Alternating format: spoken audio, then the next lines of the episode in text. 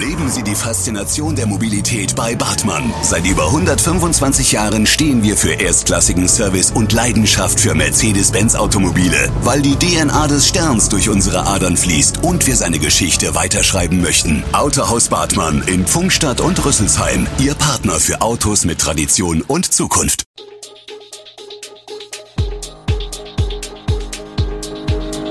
Gude, unser morgendliches News Update. Das Wichtigste aus Südhessen für Sie im Überblick. Guten Morgen aus Darmstadt an diesem 17. Dezember. Das Impftempo in Darmstadt wird gebremst, im Martinsviertel muss die nächste Kneipe schließen und der Landtag erhält ein Drohpaket. Das und mehr hören Sie heute im Podcast. Wir stecken mitten in der vierten Corona-Welle. Wie bereiten sich die Krankenhäuser auf Weihnachten vor? Auf was sich Ärzte und Pflegekräfte der Corona-Intensivstation am Darmstädter Klinikum in den nächsten Wochen einstellen, berichtet ihr Leiter, Professor Dr. Martin Welte. Wir können heute noch nicht genau sagen, was über Weihnachten sein wird. Da sind wir auf Prognosen angewiesen, sagt Welte im Interview.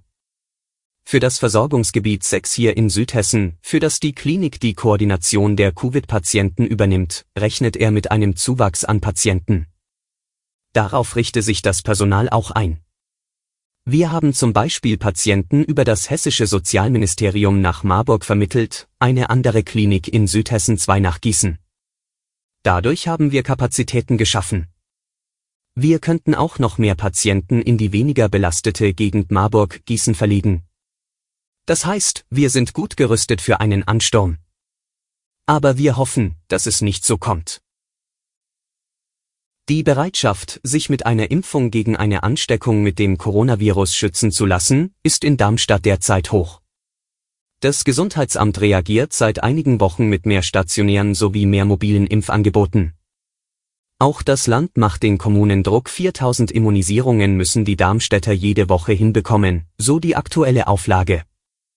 So viel Schwung die Kampagne derzeit auch hat, ob es auch genügend Impfstoff für diese Nachfrage gibt, scheint fraglich. Dabei wären eigentlich wieder mehr Fachkräfte frei, um mobile Impfungen anzubieten. Unterwegs zum Impfen sind in dieser Woche auch die Johanniter, die neben dem DRK Angebote an unterschiedlichen Orten in Stadt und Landkreis machen. Die Teams fahren im Auftrag des Gesundheitsamtes Gemeindezentren an, Altenheime und Schulen. Allerdings, die mobilen Teams seien bis zu den Weihnachtsferien schon ausgelastet, Termine für Kinderimpfungen gibt es kaum noch. So wird die spürbare Impffreudigkeit vieler Bürger offenbar schon wieder ausgebremst. Und immer wenn man denkt, es geht nicht mehr, kommt von irgendwo ein Geld daher. Dieses Mantra für Stadtkämmerer funktioniert nicht in jedem Fall, hier aber schon. Das Sofortprogramm Stadt und Land fördert mit Bundesmitteln bis zu 80 Prozent und zeitnah den Ausbau eines Radwegs zwischen Darmstadt und Rostorf. Es geht um den zwei Kilometer langen Abschnitt zwischen dem Anschluss der Heinrichstraße an die B26 bis zu der Stelle, wo die Aschaffenburger Straße über die B26 führt.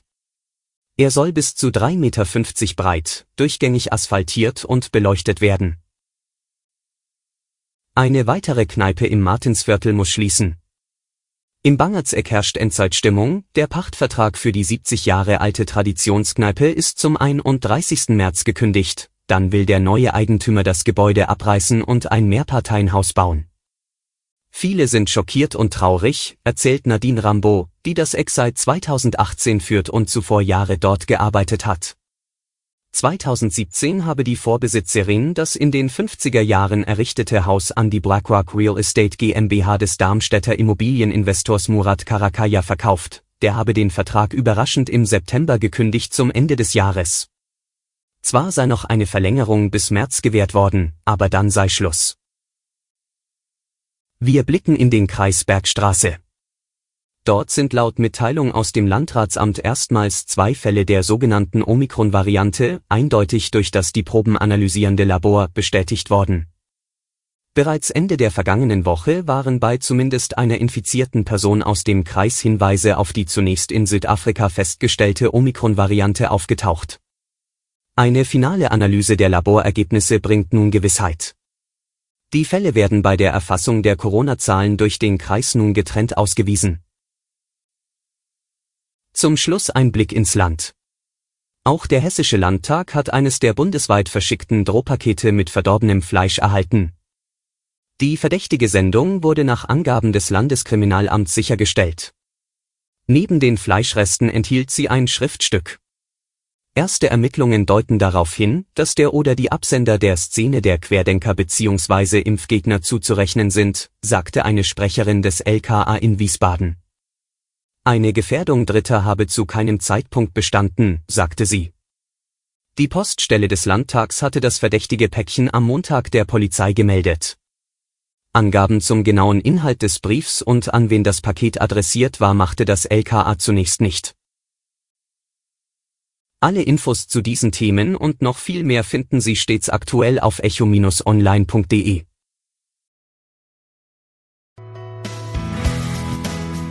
Gute Südhessen ist eine Produktion der VRM von Allgemeiner Zeitung, Wiesbadener Kurier, Echo Online und Mittelhessen.de.